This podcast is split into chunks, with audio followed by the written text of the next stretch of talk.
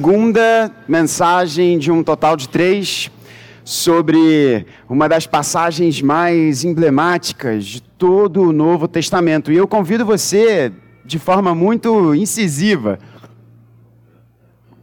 a, se você não esteve aqui na semana passada, no domingo passado pela, pela noite, no nosso culto das 19 horas, a ouvir a mensagem número 1. Um então, uma cachoeira de bênçãos, parte 2.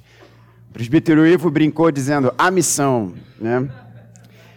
Nós temos nos debruçado sobre os versos de 3 a 14, na primeira carta de Paulo aos Efésios, capítulo 1, e falamos sobre nove bênçãos desse diamante que é a salvação.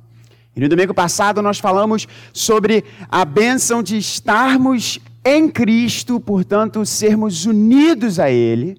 Falamos sobre a bênção de sermos feitos santos, de sermos separados por Deus para Ele, de modo que no palco da nossa vida há apenas uma pessoa e Ele é o Senhor Jesus e Ele nos separa para vivermos a nossa vida diante dele. E falamos sobre a bênção de sermos escolhidos antes da fundação do mundo, predestinados para um destino glorioso, uma esperança maravilhosa em amor. Falamos isso na semana passada. E essa noite, ainda que brevemente, porque eu tenho certeza que você está com a, a sensação de que o Evangelho já foi bastante pregado nessa noite, porque quando nós fazemos isso, quando nós oramos, quando nós olhamos para essa gloriosa dinâmica do reino e oramos por quem nós amamos, isso também é pregação do Evangelho. Mas nós nos deteremos nos versos de número 5 a 7. Mas nós vamos ler a passagem como um todo, para você tê-la é, no seu contexto maior. Eu sei que você estava de pé há pouco, mas se você puder, eu convido você a, a, se colocar de pé mais uma vez para nós lermos a palavra do Senhor em respeito à Santa Escritura. Eu farei a leitura como sempre faço na nova Almeida atualizada. Incentivo você a adquirir essa versão também, por mais que o nosso pastor use a Almeida Revista e Atualizada. Mas é muito boa essa nova Almeida atualizada. Então, a partir do verso de número 3, eu farei a leitura e peço que você ouça com fé a palavra do Senhor. Bendito seja o Deus e Pai de nosso Senhor Jesus Cristo, que nos abençoou com todas as bênçãos espirituais nas regiões celestiais em Cristo. Antes da fundação do mundo, Deus nos escolheu nele para sermos santos e irrepreensíveis diante dele. Em amor nos predestinou para ele Fomos até aqui na semana passada. Para sermos adotados como seus filhos, por meio de Jesus Cristo, segundo o propósito de Sua vontade, para louvor da glória de Sua graça, que Ele nos concedeu gratuitamente no amado. Nele temos a redenção. Pelo seu sangue, a remissão dos pecados, segundo a riqueza da sua graça que Deus derramou abundantemente sobre nós em toda a sabedoria e entendimento. Ele nos revelou o mistério da Sua vontade, segundo o seu propósito, que Ele apresentou em Cristo, de fazer convergir nele, na dispensação da plenitude dos tempos, todas as coisas, tanto as do céu como as da terra. Em Cristo fomos também feitos herança predestinados segundo o propósito daquele que faz todas as coisas conforme o conselho da sua vontade, a fim de sermos para louvor da sua glória. Nós, os que de antemão esperamos em Cristo.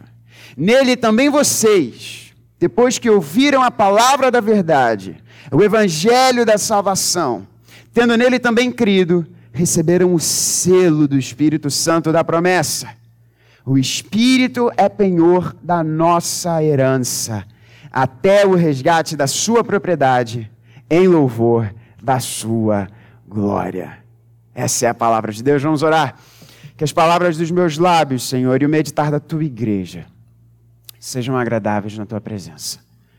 É a nossa oração em nome de Cristo Jesus, o nosso Salvador e a nossa rocha. Amém. Você pode se assentar. E eu chamo a sua atenção para a gloriosa bênção da adoção. Veja, no verso de número 5, o verso de número 5 nos diz que nós fomos predestinados em amor para sermos adotados como seus filhos. A bênção da adoção. Esse conceito, irmãos, é profundamente importante dentro da teologia bíblica. No Antigo Testamento existem apenas 14 referências à paternidade de Deus.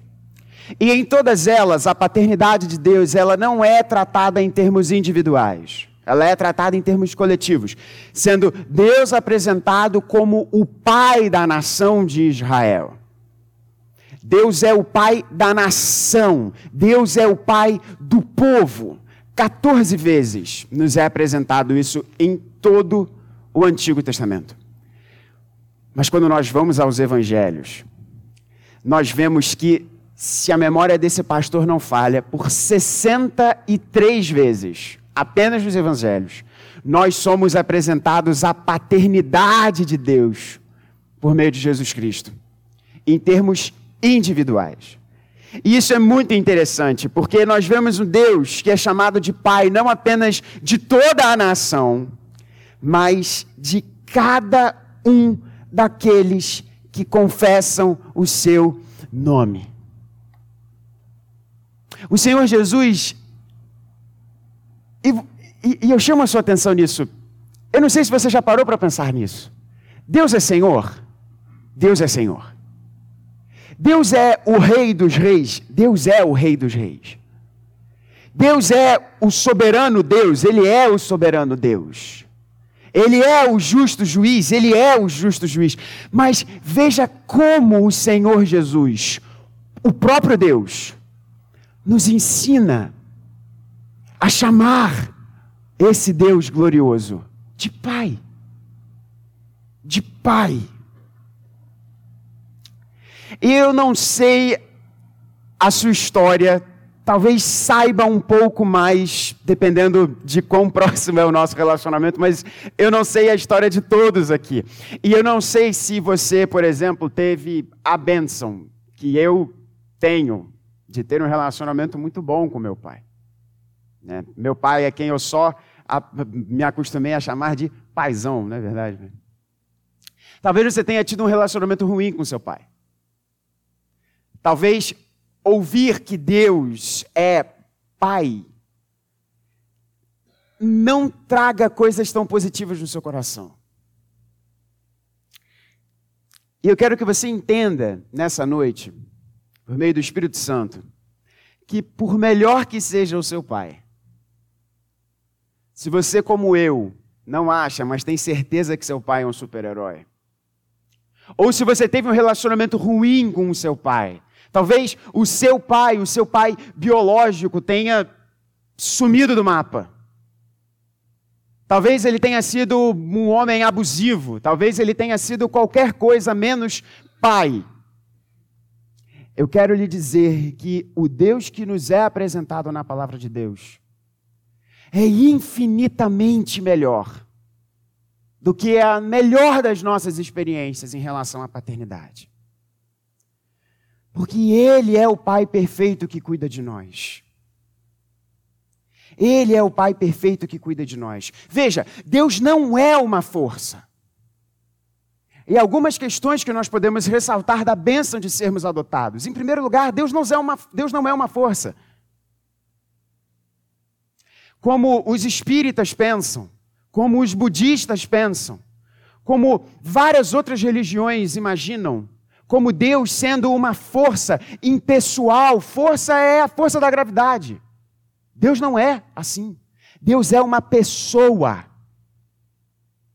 O fato de nós aprendermos que Deus é Pai nos mostra que Ele não é uma força, Ele não é impessoal, Ele é pessoal. Ele é alguém.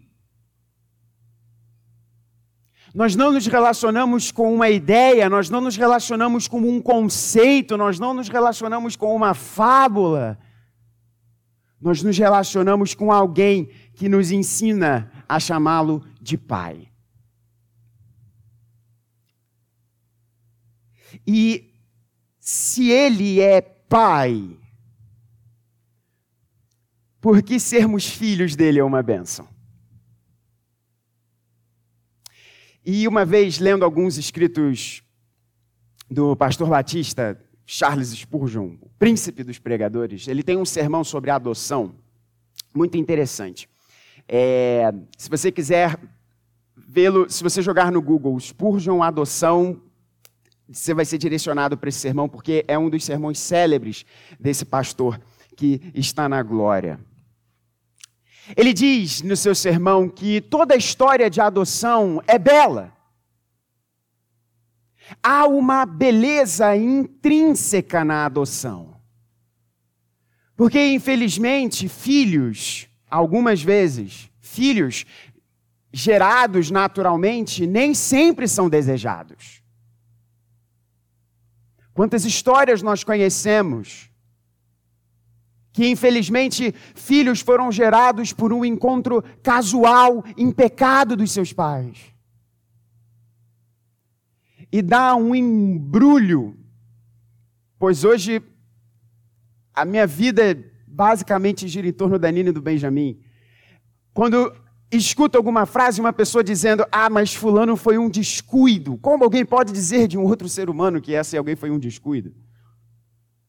Mas Spurgeon diz que há algo, há uma beleza intrínseca na adoção, pois ela necessariamente é voluntariosa. E se você é um pai, se você é uma mãe que adotou alguém, você sabe exatamente o que eu estou dizendo. Mas Spurgeon diz uma coisa muito interessante, e ele diz: talvez essa escolha de um pai ou de uma mãe que adotaram alguém possa ter sido gerada porque esse bebê era um bebê muito bonito. E aí gerou uma conexão com o coração daqueles pais. Ou então um desejo sincero de experimentar e amar e servir um outro alguém por meio da paternidade ou por meio da maternidade, o que é belíssimo. Então, é fruto de uma escolha, mas essa escolha tem diversos motivos. Uma coisa é verdade: a pessoa não sabe necessariamente quem é aquela pessoa que está sendo adotada, na imensa maioria das vezes. E quando ele diz da nossa adoção em Cristo, Spurgeon fala não é como se Deus estivesse caminhando pelos campos e olhasse para nós e víssemos com os olhos cheios de água, com o um coração contrito, pedindo perdão a Ele. Na verdade, Spurgeon diz: quando os olhos de Deus nos olharam, eles viram aquilo que era repulsivo a Ele. E ainda assim, ele nos chamou para sua família. E ainda assim, quando os olhos de Deus nos fitaram e viram o nosso pecado, viram as nossas escolhas, viram a nossa rebeldia, esses olhos não se viraram de nós. Esses olhos não nos rejeitaram, esses olhos nos amaram.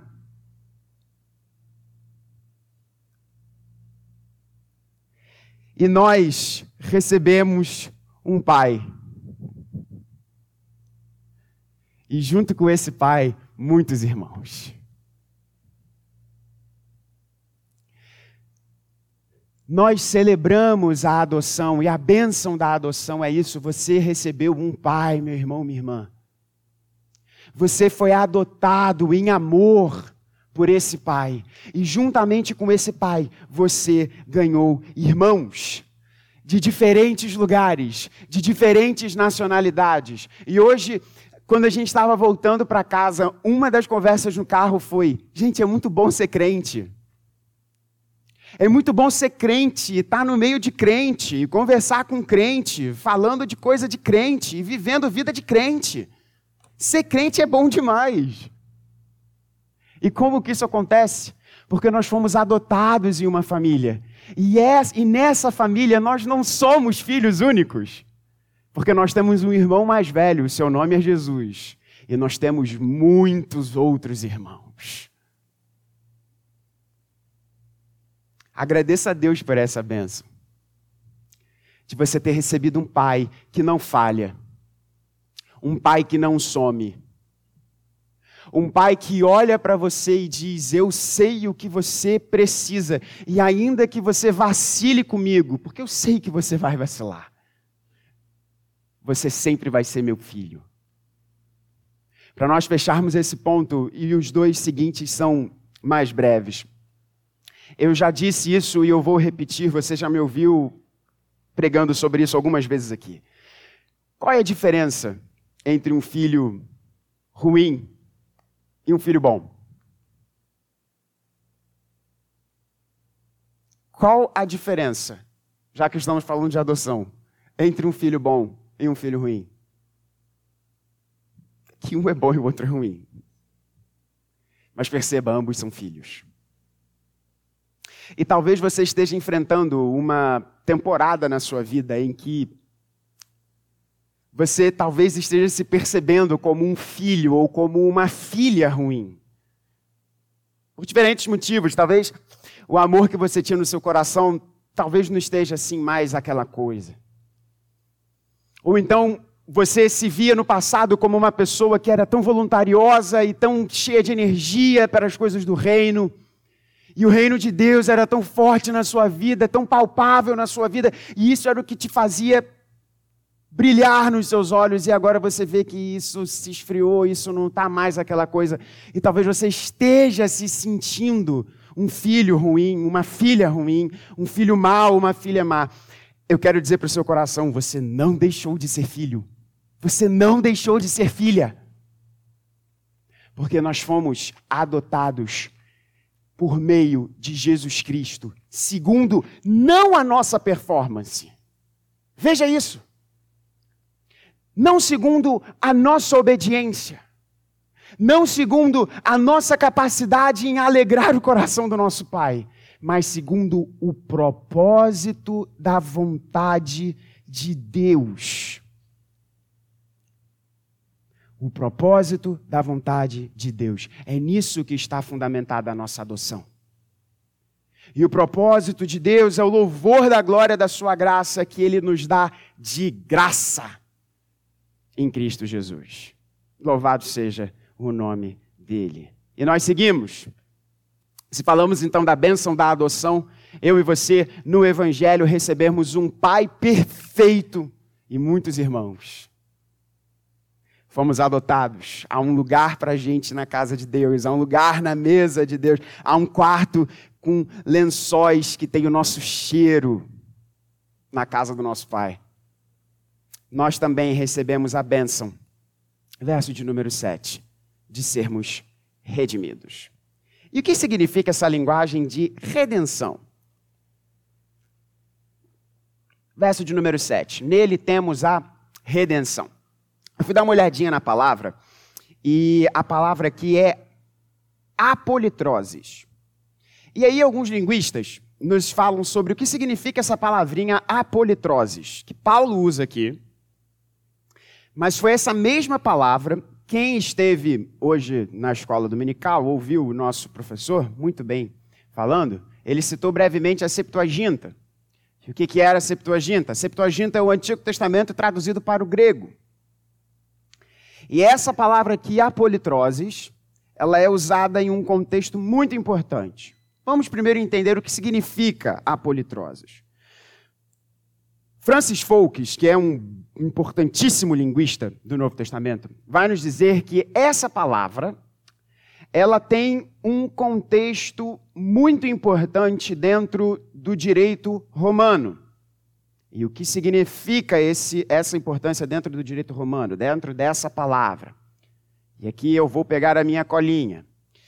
Significa, e ela é utilizada quando um indivíduo é libertado de uma situação da qual era incapaz de se libertar por si mesmo, ou de uma dívida que não poderia pagar, pagar pelos seus próprios fundos, mediante pagamento feito por um terceiro. Então, essa palavra, se nós fôssemos ver é, é, os alfarrábios do direito romano, a politrose significa isso. Um indivíduo que possui, que era escravo, né, ele, ele, ele, ele é liberto de uma situação da qual ele era incapaz de, de, de, se libertar por si mesmo, ou de uma dívida, e havia dentro do contexto romano escravidão civil para que uma dívida fosse paga, por exemplo, e a pessoa não conseguiria, por alguma situação, se libertar por seus próprios meios, ou uma dívida que jamais poderia ser paga pelos próprios fundos da pessoa. E aí um terceiro vai e paga um preço eu falei que a politrose era muito usada numa, num contexto muito importante pela Septuaginta. Que contexto é esse? O Êxodo. Aqueles, os 70 sábios que se debruçaram sobre o Antigo Testamento e traduziram o Antigo Testamento do hebraico para o grego, olharam para o Êxodo e usaram essa palavra do direito romano para falar sobre o evento Êxodo. E o que acontece no evento Êxodo? O povo de Deus estava escravizado por um rei que se chamava Faraó. Esse rei Faraó, esse rei, o rei dos egípcios, Faraó, escravizava o povo. E o povo estava debaixo de severas punições caso não cumprisse com o seu trabalho. E aí vem o, seu, vem o servo de Deus Moisés e diz a Faraó: Deixe o meu povo ir Liberte o meu povo para que eles adorem a Deus no deserto. E é isso que é um ponto muito importante que a Disney esqueceu de colocar no filme O Príncipe do Egito. Não é apenas let my people go. É deixe o meu povo ir para adorar a Deus, para que a gente adore a Deus no deserto. E Faraó ignora. E o texto bíblico nos diz que Faraó endurece o seu coração e Deus manda diversas pragas. Até uma definitiva, que dizia o seguinte: todos os primogênitos. E por que os primogênitos? Isso é importante de você entender, porque naquela cultura, na cultura dos povos semitas e também na cultura egípcia, havia uma coincidência interessante nesse ponto. O filho primogênito, o homem primogênito, era entendido como o grande valor da família. Toda a esperança, toda a continuidade da linhagem do pai era no primogênito. E Deus diz: todos os primogênitos morrerão, a não ser que um sinal seja colocado na porta da casa de cada família. E este sinal será o sangue de um cordeiro jovem e sem defeitos.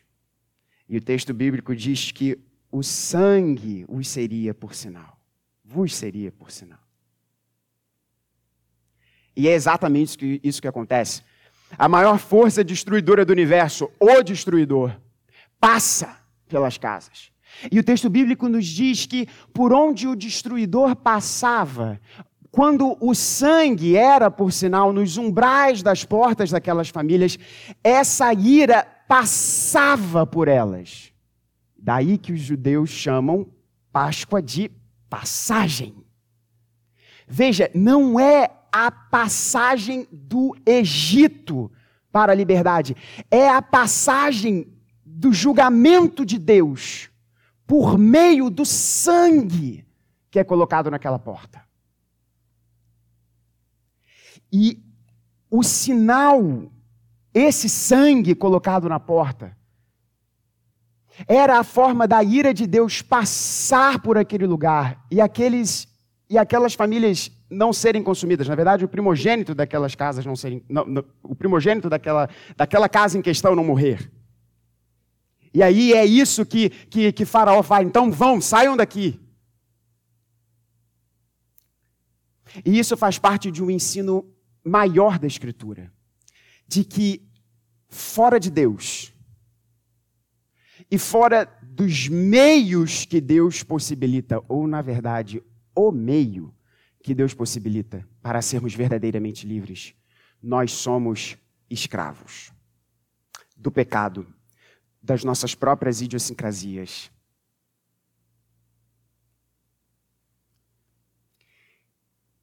E o que Paulo diz aqui? Nele, em Jesus, nós temos a redenção. E tudo o que acontece no Êxodo é uma grande seta apontando para aquilo que Jesus faria. Veja, era um cordeiro sem defeitos. Quando João Batista olha para Jesus, ele diz: Eis o cordeiro de Deus que tira o pecado do mundo. Porque o povo sabia que ano após ano eles precisavam apresentar um sacrifício. Porque um dia viria o sacrifício perfeito. E a bênção da redenção é dizer para o seu coração que se Jesus morreu pelo seu pecado, você pode hoje pôr o seu pecado à morte. Eu vou dizer isso novamente porque eu estou falando isso para o meu coração também. Porque Jesus morreu pelo seu pecado. Você pode pôr o seu pecado à morte. Nós fomos redimidos, nós fomos libertos da escravidão do pecado para essa vida de adoração a Deus. E eu quero dizer isso para o seu coração, porque se Jesus morreu pelos nossos pecados, como ele verdadeiramente morreu, e ele disse e está consumado, significa que não há pecado mais forte do que o sacrifício do cordeiro. Eu sei que existem questões na sua vida que talvez você tenha mais dificuldade do que outras. E talvez você tenha derrapado, talvez você tenha caído, talvez você tenha escorregado, talvez você tenha tido muitos desvios de rota em uma determinada situação na sua vida, mas eu quero mais uma vez encorajar o seu coração, dizendo que você pode se libertar do que ou de quem te escraviza, para viver uma vida de liberdade para adorar a Deus.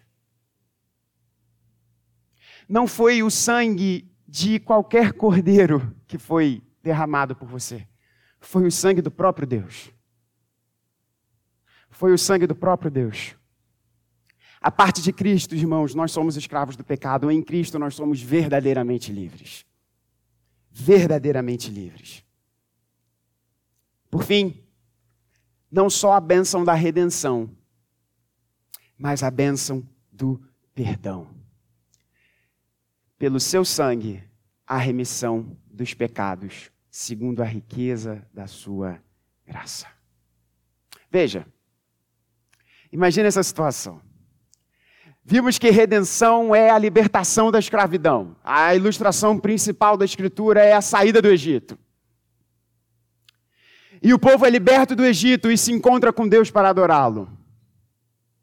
Em que situação esse povo seria, se encontraria com Deus. Veja, não é só uma libertação do que nos escraviza, mas é o nosso coração. O autor dos Hebreus vai nos dizer algo muito interessante. Que o que verdadeiramente nos aflige e o problema que verdadeiramente precisa ser tratado é o problema da nossa consciência.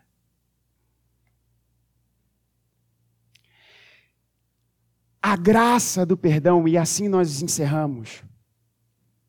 A bênção do perdão é que não apenas Deus nos liberta do, daquilo que nos escraviza, mas Deus olha para nós e diz: Eu te perdoo. Eu te perdoo. E o que nós traduzimos para o português, as palavras que são utilizadas no grego com a ideia de perdão é sempre, uma, é sempre um sentido de pegar algo e levar embora. E é exatamente isso que Deus faz. Deus pega aquilo e leva embora. E Deus não faz como muitos de nós fazemos em nosso casamento. Que a gente diz que perdoou alguma coisa. Aí na primeira oportunidade a gente, ah, mas você. Deus não faz isso. Deus pega o nosso pecado e joga no mar do esquecimento.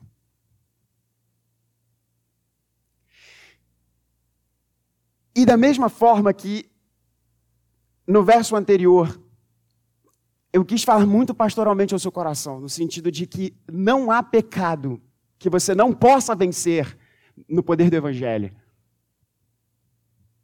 Eu quero também perguntar algo para você.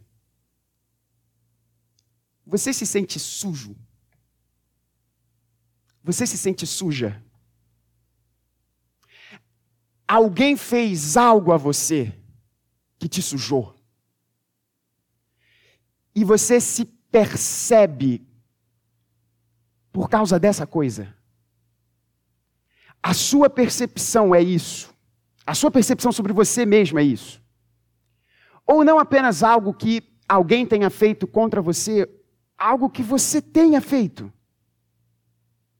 Algum pecado que você tenha cometido, alguma falta, alguma traição, alguma questão na sua vida que você fez e você olha para você no espelho e você vê esse adjetivo.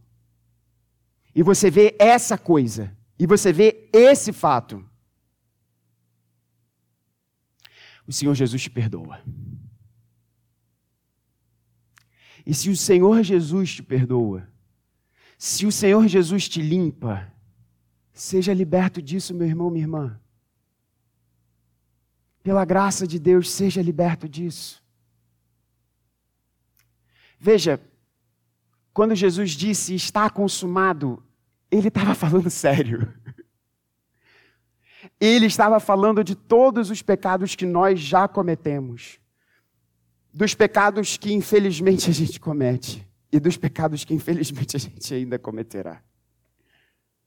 Porque nós somente seremos perfeitos naquele dia em que o Senhor Jesus voltar.